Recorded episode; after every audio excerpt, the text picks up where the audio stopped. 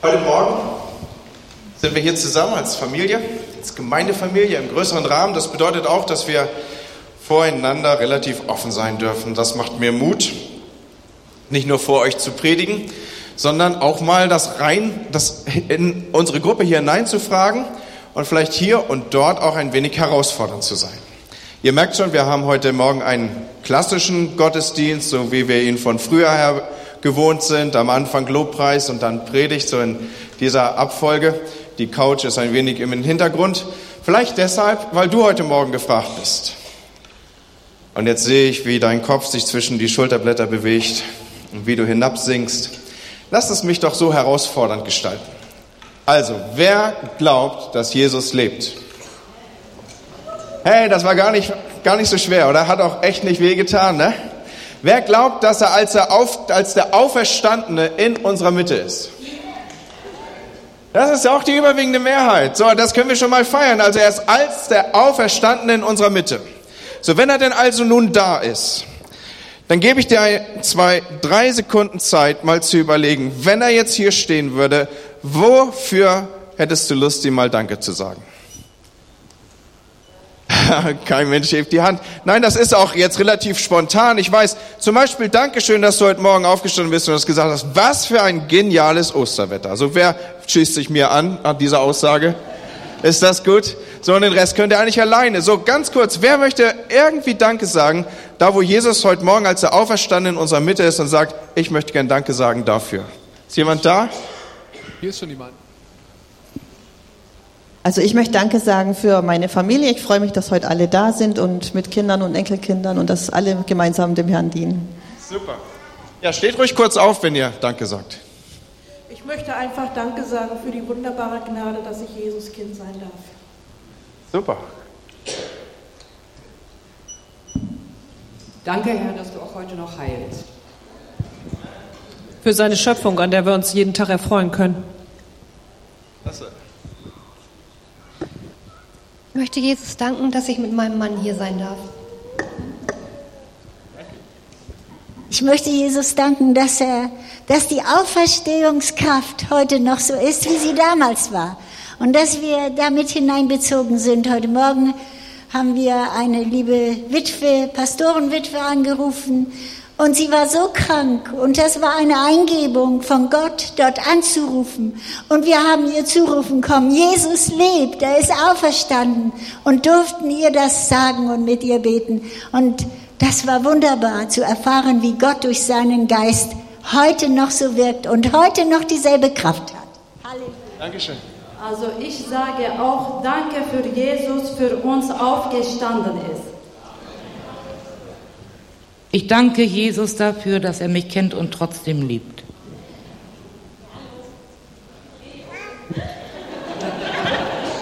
Ich danke Jesus, dass wir auch Männer in die Mitte haben, aber die trauen sich nicht.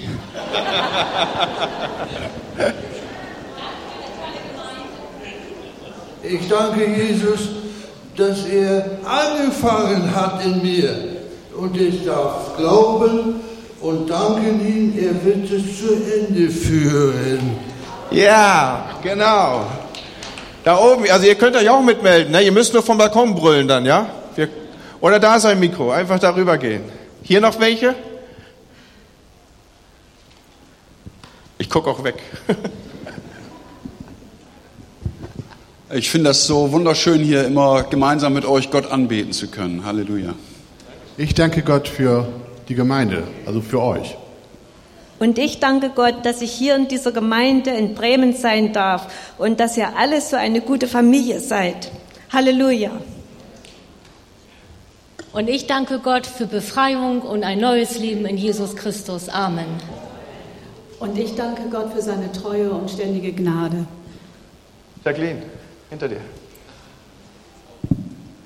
Ja, ich danke Gott für meine Mama.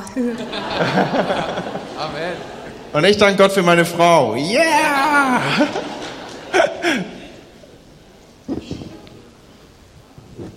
Ich danke Gott für meinen Sohn Quicko, der ist heute 14 Jahre alt.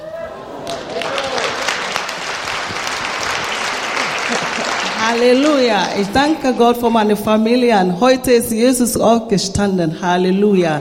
Amen. Noch jemand? Da oben bewegt sich was. Ich danke Gott für meinen Mann und für meine Kinder und dass wir von Jesus die Autorität haben. Amen. Amen. Hier, noch ein Geburtstag, ein großer, der heute zwölf wird. Dankeschön.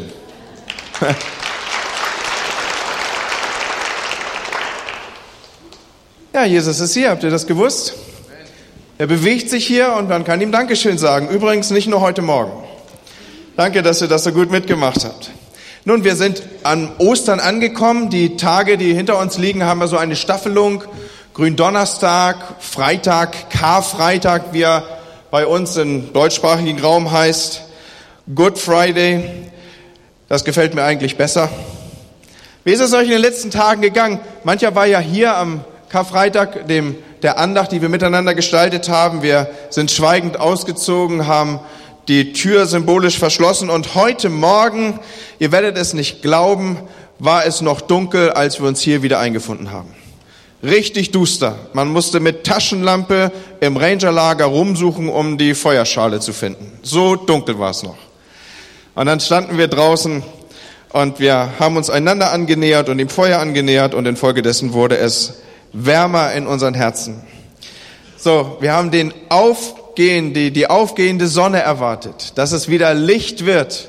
Und genauso dieses Geschehen dürfen wir ja auch aufnehmen und ergreifen. Da, wo Dunkelheit war, da, wo Dinge vielleicht wie verschlossen aussahen, ist neues Leben geworden und heute feiern wir die Auferstehung Jesus.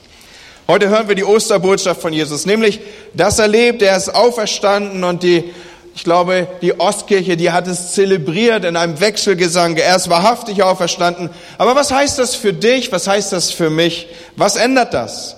Und ich möchte dem ein paar Gedanken widmen an diesem Morgen. Ich möchte euch mit hineinnehmen in einen Text aus dem Epheserbrief. Dort schreibt uns Paulus, beziehungsweise eigentlich drückt er ein Gebet aus. Er schreibt hier in Epheser 1, die Verse 17 bis 23, ich bitte den Gott unseres Herrn Jesus Christus, dem Vater, dem alle Macht und Herrlichkeit gehört, euch durch seinen Geist Weisheit zu geben, so dass ihr ihn und seine Heilsabsichten erkennen könnt. Eröffne euch das innere Auge, andere Übersetzungen sagen, die Augen eures Herzens, damit ihr seht, zu welch großartigem Ziel er euch berufen hat.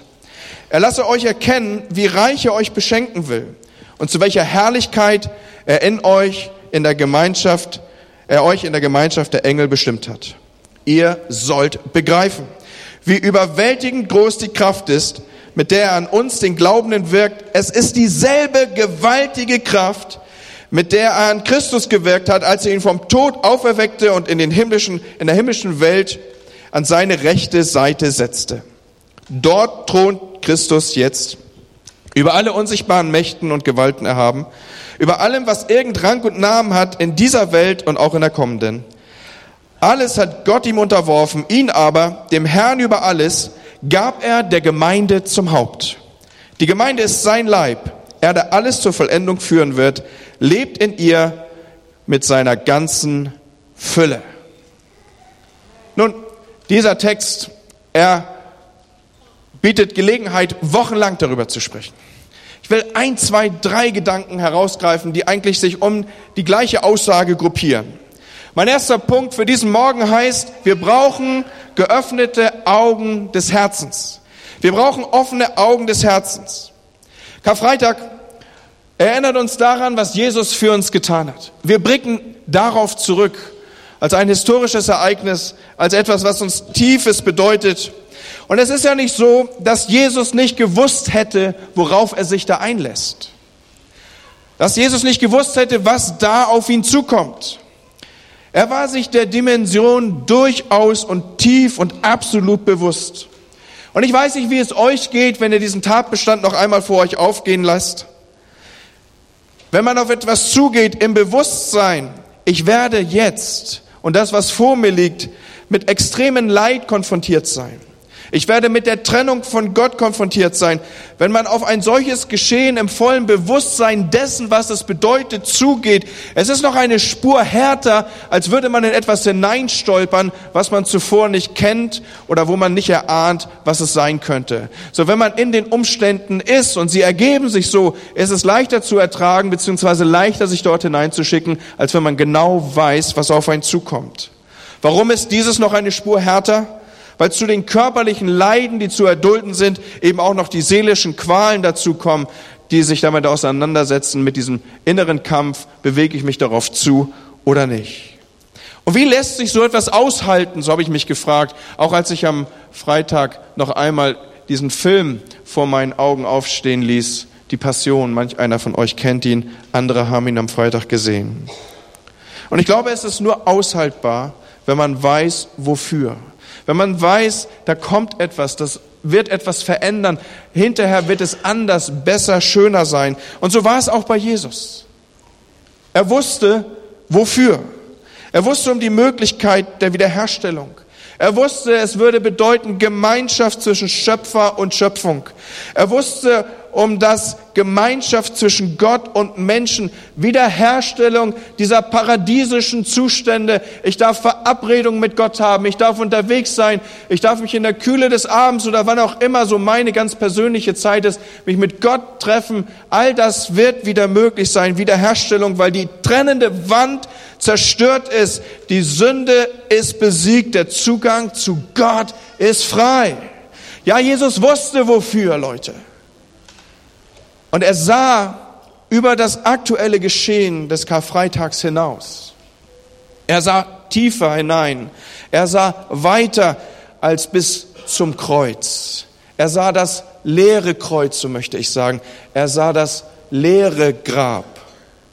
Und auch heute Morgen möchte ich uns einladen, kurz diese Spur, diesen Blickwinkel mit aufzunehmen und auch tiefer, auch weiter zu sehen. Kommen wir zurück auf unseren Text und das, was Paulus hier betet. Paulus betet hier für Christen im Übrigen. Und er meint, dass die, die wir an Jesus glauben, diese offenen Augen unseres Herzens benötigen, dass wir sie brauchen. Er erbittet es bei Gott. Herr, lass die Christen, lass sie ein Volk sein mit offenen Augen. Aber was meint Paulus denn, wenn er dies bittet? Was meint er, wenn er um geöffnete Augen des Herzens, um erleuchtete Augen des Herzens bittet? Zunächst einmal die Feststellung, unser Herz, das ist in der Bibel ein Bild für unser Innerstes, den Sitz unseres Seins, das, was uns in der Tiefe ausmacht. Es hat offensichtlich Augen, die Fähigkeit, Dinge zu beurteilen. Und doch sind diese blind, geschlossen, wenn wir ohne Gott leben. Sie sind verschleiert, wenn wir Gott nicht wirklich erkennen. Sie sind trüb, wenn wir ihm nicht wirklich vertrauen. Ein Blick kann verstellt sein. All das sind Begriffe, die ich hier nutze aus der Bibel und aus Gottes Wort. Und erst in dem Moment, wo ein Mensch sich glaubend Gott anvertraut, da werden die Augen seines Herzens aufgetan und er beginnt Dinge zu erkennen, die er vorher so nie gesehen hat. In dem Moment kommt der Heilige Geist und fängt an, in uns zu leben und er bewirkt das Aufstehen dieses inneren Menschen. Er beginnt das Öffnen unserer, unserer inneren Augen. Und nun zunehmend mehr erkennen wir den Willen Gottes und das, was er mit und für unser Leben will. Mit den Augen unseres inneren Herzens, mit unseren inneren Augen sehen wir, was göttlich ist, so das Zeugnis der Schrift. Mit unseren inneren Augen sehen wir nicht die Dinge ausschließlich dieser Welt, sondern das, was die Dinge des Reiches Gottes sind. Wir bekommen einen Blick für die Realitäten Gottes, Leute. Aber das gilt es zu beurteilen mit unserem inneren Menschen, mit inneren geöffneten Augen. Im Alten Testament, dort im zweiten Buch der Könige im Kapitel 6 finden wir eine erstaunliche Geschichte. Vertrauten Bibellesern ist sie bekannt. Es ist so, dass dort Syrien und Israel im Clinch liegen. Das ist offensichtlich nicht wirklich etwas Neues. Die Syrer planen einen Überraschungsangriff und Gott gebraucht nun den Propheten Elisa, um den Israeliten jeweils den Ort zu zeigen, an denen dieser Überraschungsangriff der Syrer demnächst erfolgen wird. Und der König der Syrer ist am Verzweifeln.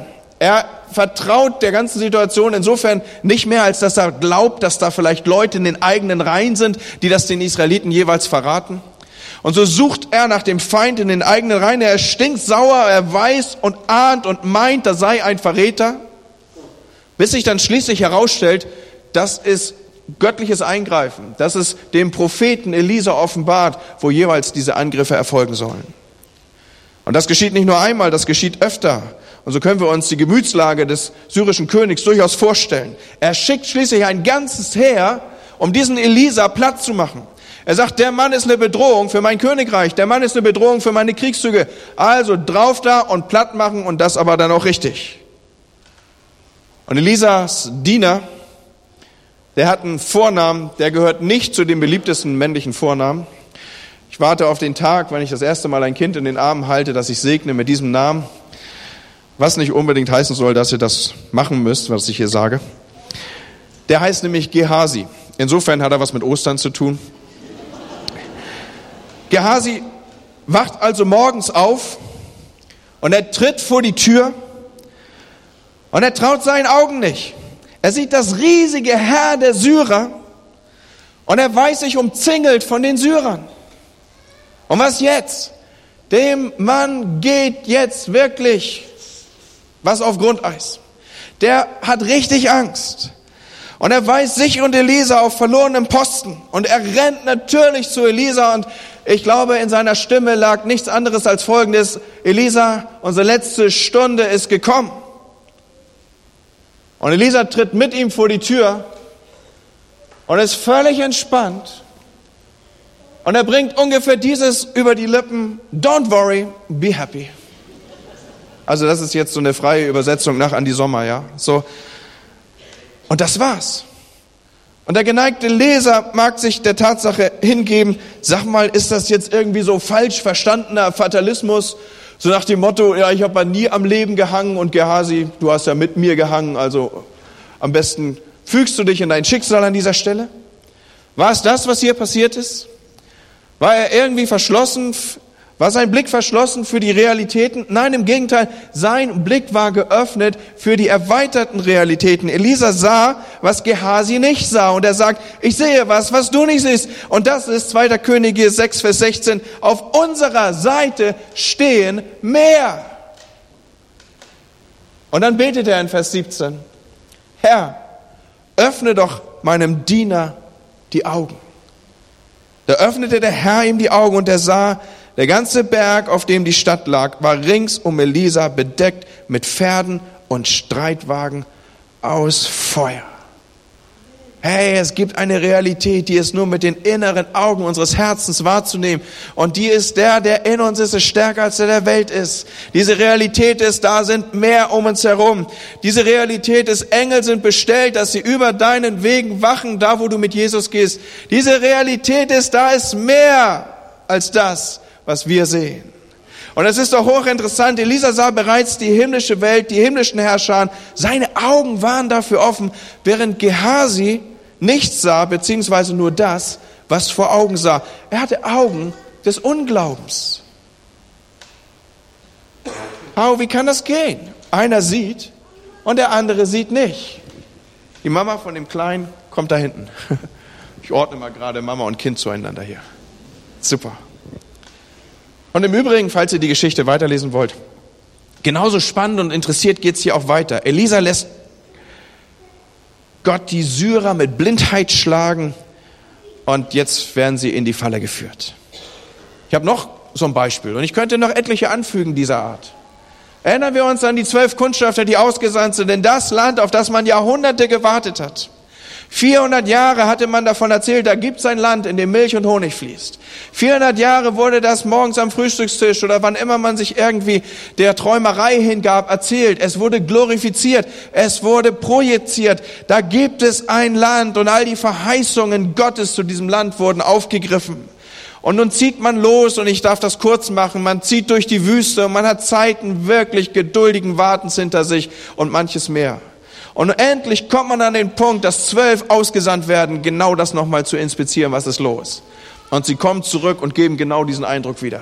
Sie sagen, ja, genau so ist es.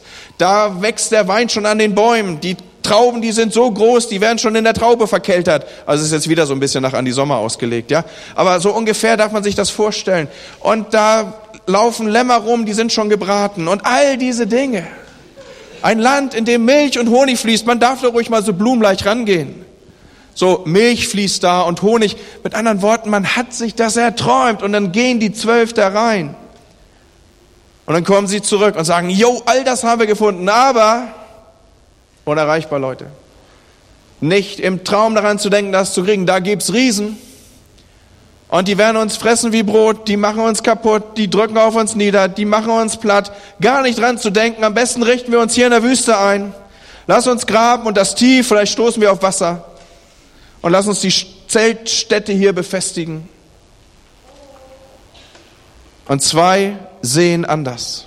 Zwei sehen mit ihren inneren Augen. Zwei sehen aus einer anderen Perspektive. Zwei sehen auch die Realitäten, aber kommen zu ganz anderer Beurteilung, weil sie wie Elisa auch einen erweiterten Blick der Realität nehmen. Wir lesen das in Josua 14. Dort lesen wir von Kaleb, der einer von den Kundschaftern war mit Josua zusammen, die eine andere Beurteilung auf das Geschehen fanden.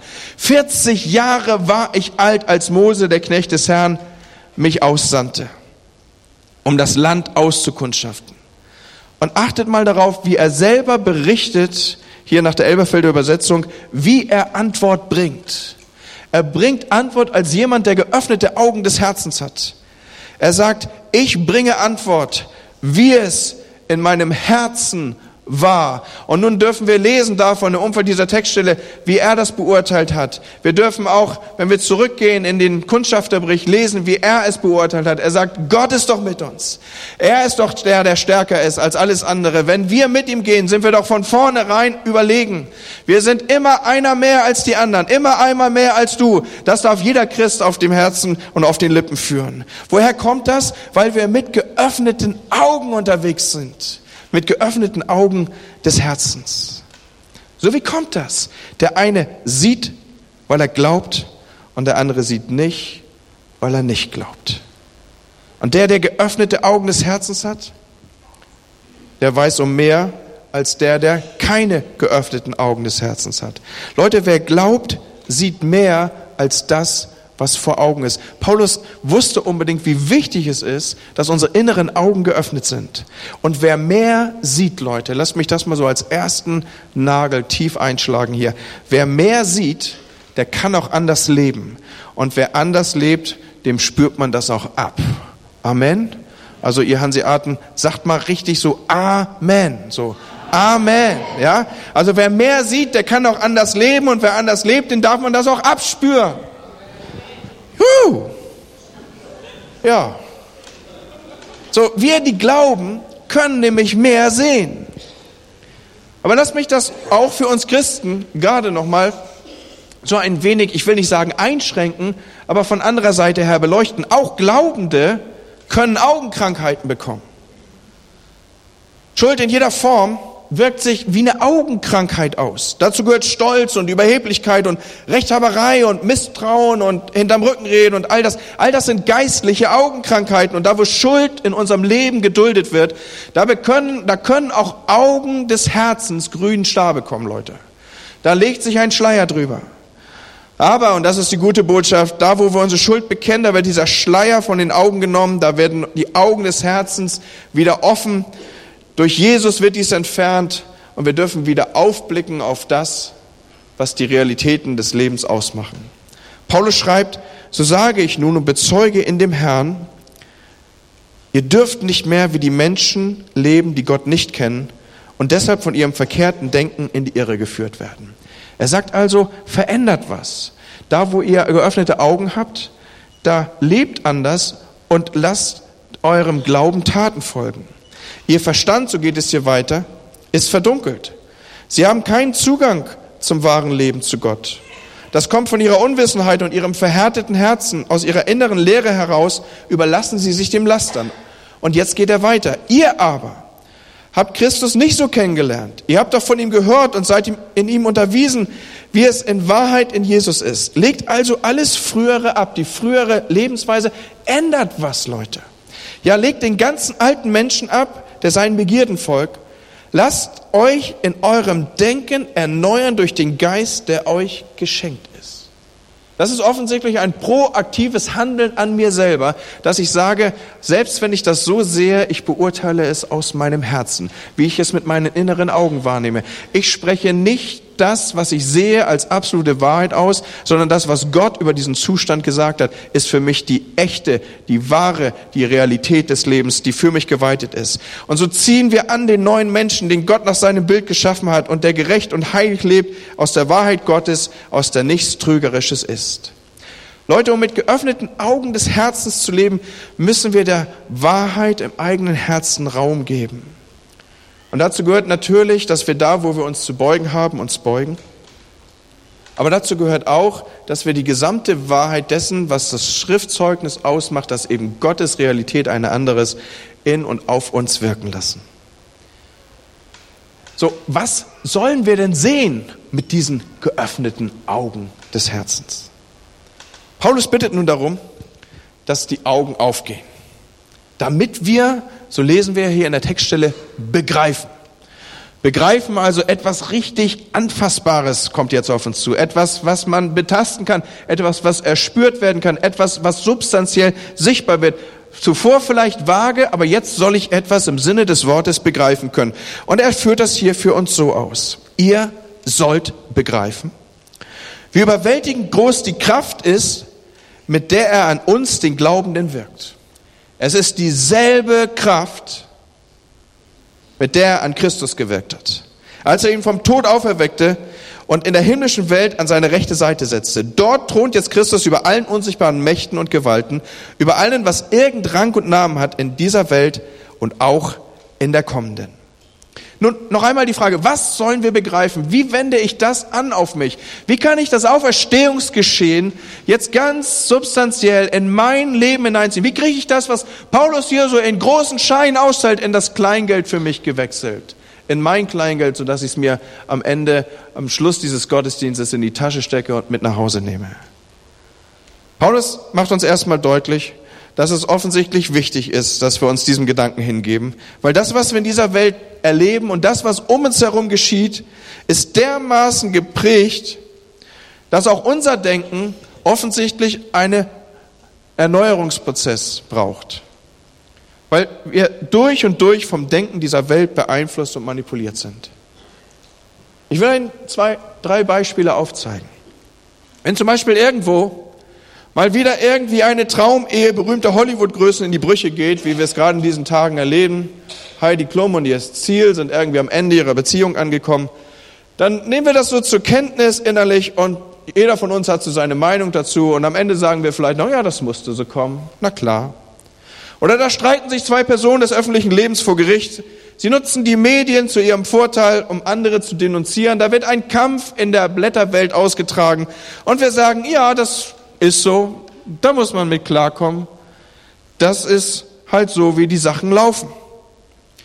Und manchmal glaube ich, für uns sind die Dinge so normal geworden, dass solche oder ähnliche Dinge in dieser Weise enden, dass wir diesen Gang, dieses negative, diesen negativen Verlauf in Kauf nehmen, ihn ja vorzeichnen, dass wir ihm sogar innerlich abnicken und sagen, ja, das ist so. Was willst du dich dagegen wehren? Was gilt es und gibt es anderes zu erwarten.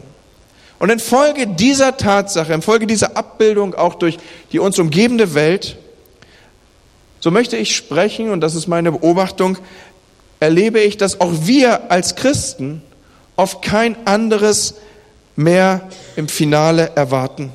Auch wir erwarten als, und in Bezug auf das, was uns Christen betrifft, oft das, das Leben in dieser kausalen Folge verläuft. Da ist eben Ursache und Wirkung und die hängen an, voneinander ab. Das eine bedingt das andere. Was willst du machen? Lass laufen. So ist es eben. Und so erleben wir mit, dass sich Christen entzweien und wir sagen, ja, das ist normal. Das sind immerhin Geschwister und keine Freunde. Geschwister kann man sich nicht immer aussuchen. Was willst du tun?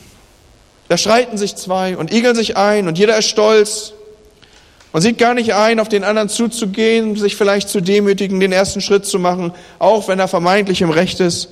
Und wir sagen, na ja, da muss man mit leben.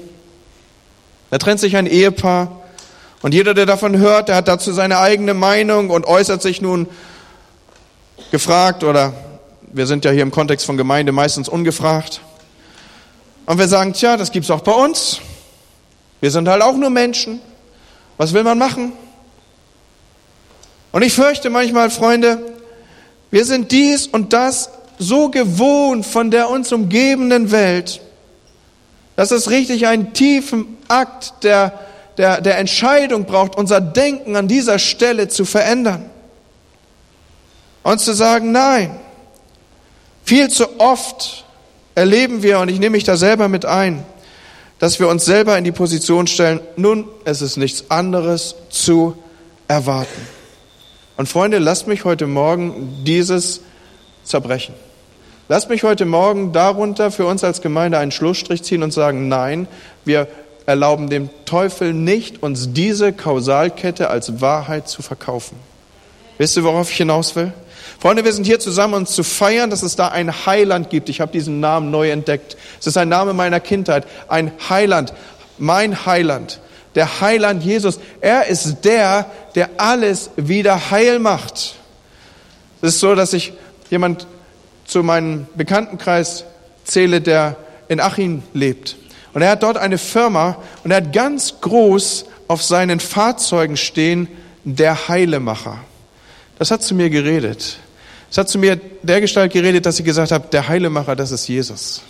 Der ist der, der alles wieder heil macht. Und Leute, wenn ich davon spreche, lasst uns einen Schlussstrich ziehen unter die Lüge des Teufels, die da sagt, diese Kausalkette sei nicht aufgebbar, diese Kausalketten seien nicht aufbrechbar. Da möchte ich uns sagen, wir sind hier zusammen, um den Heiland zu feiern, ihm zuzujubeln. Wir sind hier zu sagen, dass er groß ist. Wir sind hier zu sagen, dass er großartig ist. Wir sind hier zu sagen, dass ihm alle gemacht alle Macht gegeben ist im Himmel und auf Erden und dass die Auferstehungskraft Gottes heute eine Realität ist, die jede dieser Ketten zerbrechen kann, die da einfach reingeht. Und das hat ganz konkret was mit deinem und meinem Leben zu tun, dass nämlich dort eine Kraft für uns anfassbar und anzapfbar ist, die diese Ketten, von denen ich hier eben gesprochen habe, zerbricht. Und du fragst, wo wird das sichtbar? Und meine Antwort ist, in deinem Leben soll das sichtbar sein und darf das sichtbar sein an der Art und Weise, wie du deinen Alltag gestaltest an der Art und Weise, wie du mit Gott im Alltag rechnest, dass du sagst, hier sieht es so aus, dass für mich die Karriere zu Ende ist. Das ist Mobbing, was hier passiert. Das ist ein Arbeitsplatz, der mich in meinen Möglichkeiten einschränkt. Aber jetzt darfst du sagen, aber da gibt es die Auferstehungskraft Gottes, die diese Kausalketten zersprengen kann und die sagen kann, mit meinem Gott gehe ich über Mauern, die mir gesetzt sind und ich springe darüber und ich darf sagen, so wie dein Reich im Himmel, so auch auf Erden und Dinge dürfen sich verändern, wenn du betest, ein Gebet des Glaubens. Glauben wir das, Leute? Glauben wir das, dass das da ist für uns, dass das was mit unserem Alltag zu tun hat, dass die Auferstehungskraft was mit meinem Alltag zu tun hat? Das darf sich auswirken auf die Art und Weise, wie ich mit meinen Arbeitskollegen umgehe. Das darf sich auswirken darauf, wie ich mein Kreuz trage. Wir haben am Karfreitag eine fantastische Predigt von Alex gehört. Der hat gesagt, es bedeutet für jeden Christen das Kreuz, dass er sein Kreuz auf sich nimmt täglich und so wie Paulus es ausdrückt, dass er sagt, ich sterbe täglich. Das heißt, ich gebe mein Leben rein für die Veränderung und mein Leben soll einen Unterschied machen. Das soll sichtbar werden daran, wo dein Herz ist. Die Schrift macht sehr deutlich, Gottes Wort macht sehr deutlich, wo dein Herz ist, da wird auch dein Schatz sein. Und manch einer hat seinen Schatz im Garten. Und da meine ich jetzt nicht, dass er ihn dort vergraben hat, sondern dem ist sein Schatz mehr wert als jeder Gottesdienst. Und wenn er sich entscheiden soll zwischen Sitzen im Rosenbeet oder Sitzen im Gottesdienst, dann wird er sich immer fürs Rosenbeet entscheiden. Verstehst du, was ich meine mit, wo dein Schatz ist, da ist dein Herz? Manch einer hat seinen Schatz in Urlaubsreisen, wieder ein anderer hat seinen Schatz im Auto, manch einer hat seinen Schatz auf dem Motorrad. Und weiß der Geier, wo du noch deinen Schatz haben kannst. Aber an der Art und Weise, wo du deinen Schatz hast, soll sichtbar werden, was für eine Auswirkung die Auferstehung Christi in deinem Leben hat. Was hat das mit mir zu tun? Unheimlich viel. Paulus sagt, mit derselben Kraft wirkt Gott an uns, die wir glauben, und er will, dass das sichtbar wird. Sag mal, glaubst du das? Glaubst du das? Für uns Christen gibt es keinen realen Grund, irgendwie mit dem Kopf zwischen den Schulterblättern unterwegs zu sein sondern wir dürfen aufschauen, statt niederzuschauen. Wir dürfen Hoffnung haben, wo Hoffnungslosigkeit regieren will. Wir dürfen selbst angesichts von Sünde und Versuchung uns dieser nicht ergeben, sondern sagen, die Auferstehungskraft Christi, die in mir lebt, die wird weit triumphieren über alle Sünde, die ich noch in meinem Leben zu finden habe. Weil Christus ist auferstanden von den Toten und er ist gestorben für deine Schuld, die in der Vergangenheit liegt und er ist gestorben für deine Schuld, die noch in der Zukunft liegt. Er hat das gute Werk angefangen in deinem Leben und er kriegt dich fertig. Glaubst du mir das? Gott kriegt dich hin. Gott kriegt dich hin. Halt daran fest. Das ist deine Heilsgewissheit, dass er dich hinbekommt. Wenn wir das schaffen sollten, dann wäre mir bange. Allererstes um mich. So, es gibt keinen Grund, die Flint ins Korn zu werfen, weil Jesus ist Herr. Er regiert. Er ist Sieger. Es gibt keinen Grund, Streit und Ehebruch oder Hass oder Unversöhnlichkeit das letzte Wort zu überlassen. Warum nicht? Weil da ein Aber dagegen steht. Und dieses Aber ist ein Aber von Gott, dass nämlich Christus auferstanden ist von den Toten. Die Auferstehung von den Toten hat diese Welt radikal verändert in vorher und den Möglichkeiten, die sich danach ergeben. Glauben wir das, Leute? Das ist nur im Glauben zu erfassen. Die Auferstehung Jesu hat unser Leben verändert. Und in dem Maße, wie wir das glauben, werden wir die Auferstehungskraft Christi an uns sichtbar sehen. Amen. Sag doch mal, ich glaube das. Ja, ich glaube das. Es gibt so einen Song, das ist dieser History-Song da, dieser, dieser Ist es wahr, dass Gott heute noch Geschichte schreibt?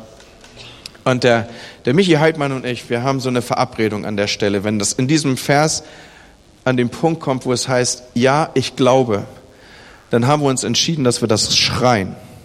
Wir säuseln das nicht mehr und singen das auch nicht mehr so in die hohle Hand. Ja, ich glaube.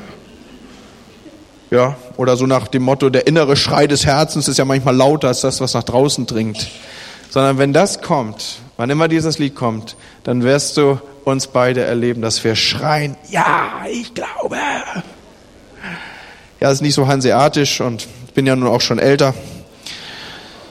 Und die Haare gehen so ein bisschen über in Friedhofsblond. Aber trotzdem darf ich noch schreien. Okay? Übrigens, wo ich schon von Friedhofsblond spreche, wir gehen auf die Auferstehung zu. Wir leben als Christen ein Leben in Blick auf ein Leben nach dem Tod.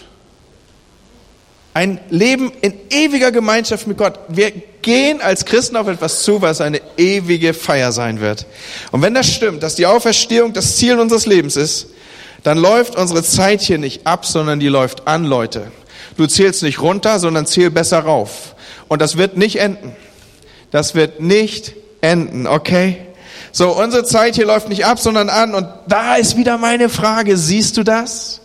Weil das kannst du nur sehen, mit den inneren Augen, mit geöffneten Augen des Herzens. So, deshalb schließe ich mich der Bitte von Paulus an. Eröffne euch das innere Auge, damit ihr seht, zu welch großartigem Ziel er euch berufen hat. Er lasse euch erkennen, wie reich er euch beschenken will und zu welcher Herrlichkeit er euch in der Gemeinschaft der Engel bestimmt hat. Ihr sollt begreifen, wie überwältigend groß die Kraft ist, mit der er an uns, den Glaubenden, wirkt. Es ist dieselbe Kraft, mit der er an uns Christen, mit der er an Christus gewirkt hat, als er ihn vom Tod auferweckte und in der himmlischen Welt an seine rechte Seite setzte. Leute, wenn man das so sieht und jetzt nur so mit der optischen Wahrnehmung aufnimmt, dann kann man sagen, meine Güte, die Christen sind sowas von weltfremd. Das fängt schon an, dass die um fünf aufstehen und irgendwelche Feuer anzünden. Wer steht schon so früh auf, wenn man ausschlafen kann? Und jetzt glauben die auch noch sowas, die sind aber sowas von weltfremd. Aber lasst mich sagen, die Glaubenden haben einen geöffneten, einen erweiterten Blick. Und dieses weitere Sehen ist Ausdruck dessen, dass wir mit dem Herzen sehen. Weil wir sind auf der Seite des Siegers und durch Gottes Kraft werden wir auch Sieger bleiben, denn unser Glaube ist der Sieg, der die Welt überwunden hat. Wer ist es aber, der die Welt überwindet, wenn nicht der, der glaubt, dass Jesus Christus Gottes Sohn ist? Und dieser ist auferstanden und erlebt. Und ich möchte, dass du hier rausgehst mit dem Festhalten dieser Aussage, dass du nie wieder einer Kausalkette. Ich hoffe, ihr versteht den, das Wort, was ich hier benutze. Also, dass das eine unbedingt das andere nach sich zieht, des Teufels glaubst sondern du stellst dagegen die Auferstehungskraft Christi und sagst, sie macht einen Unterschied. In all dem, was mir begegnet, sie macht einen Unterschied an meinem Arbeitsplatz, sie macht einen Unterschied in meiner Umgebung, sie macht einen Unterschied in und an mir. Und die Kraft, die Jesus hat auferstehen lassen, die ist stark genug, dass ich verändert werde. Amen. Amen. So, das ist meine Osterbotschaft für euch. Nie wieder glauben, stattdessen, also dem Teufel glauben, ne? mir schon und Gottes Wort auch. Und rausgehen hier und sagen, das Wort Gottes, das ist die Wahrheit und nicht das, was mir andere einreden wollen. Amen. Amen.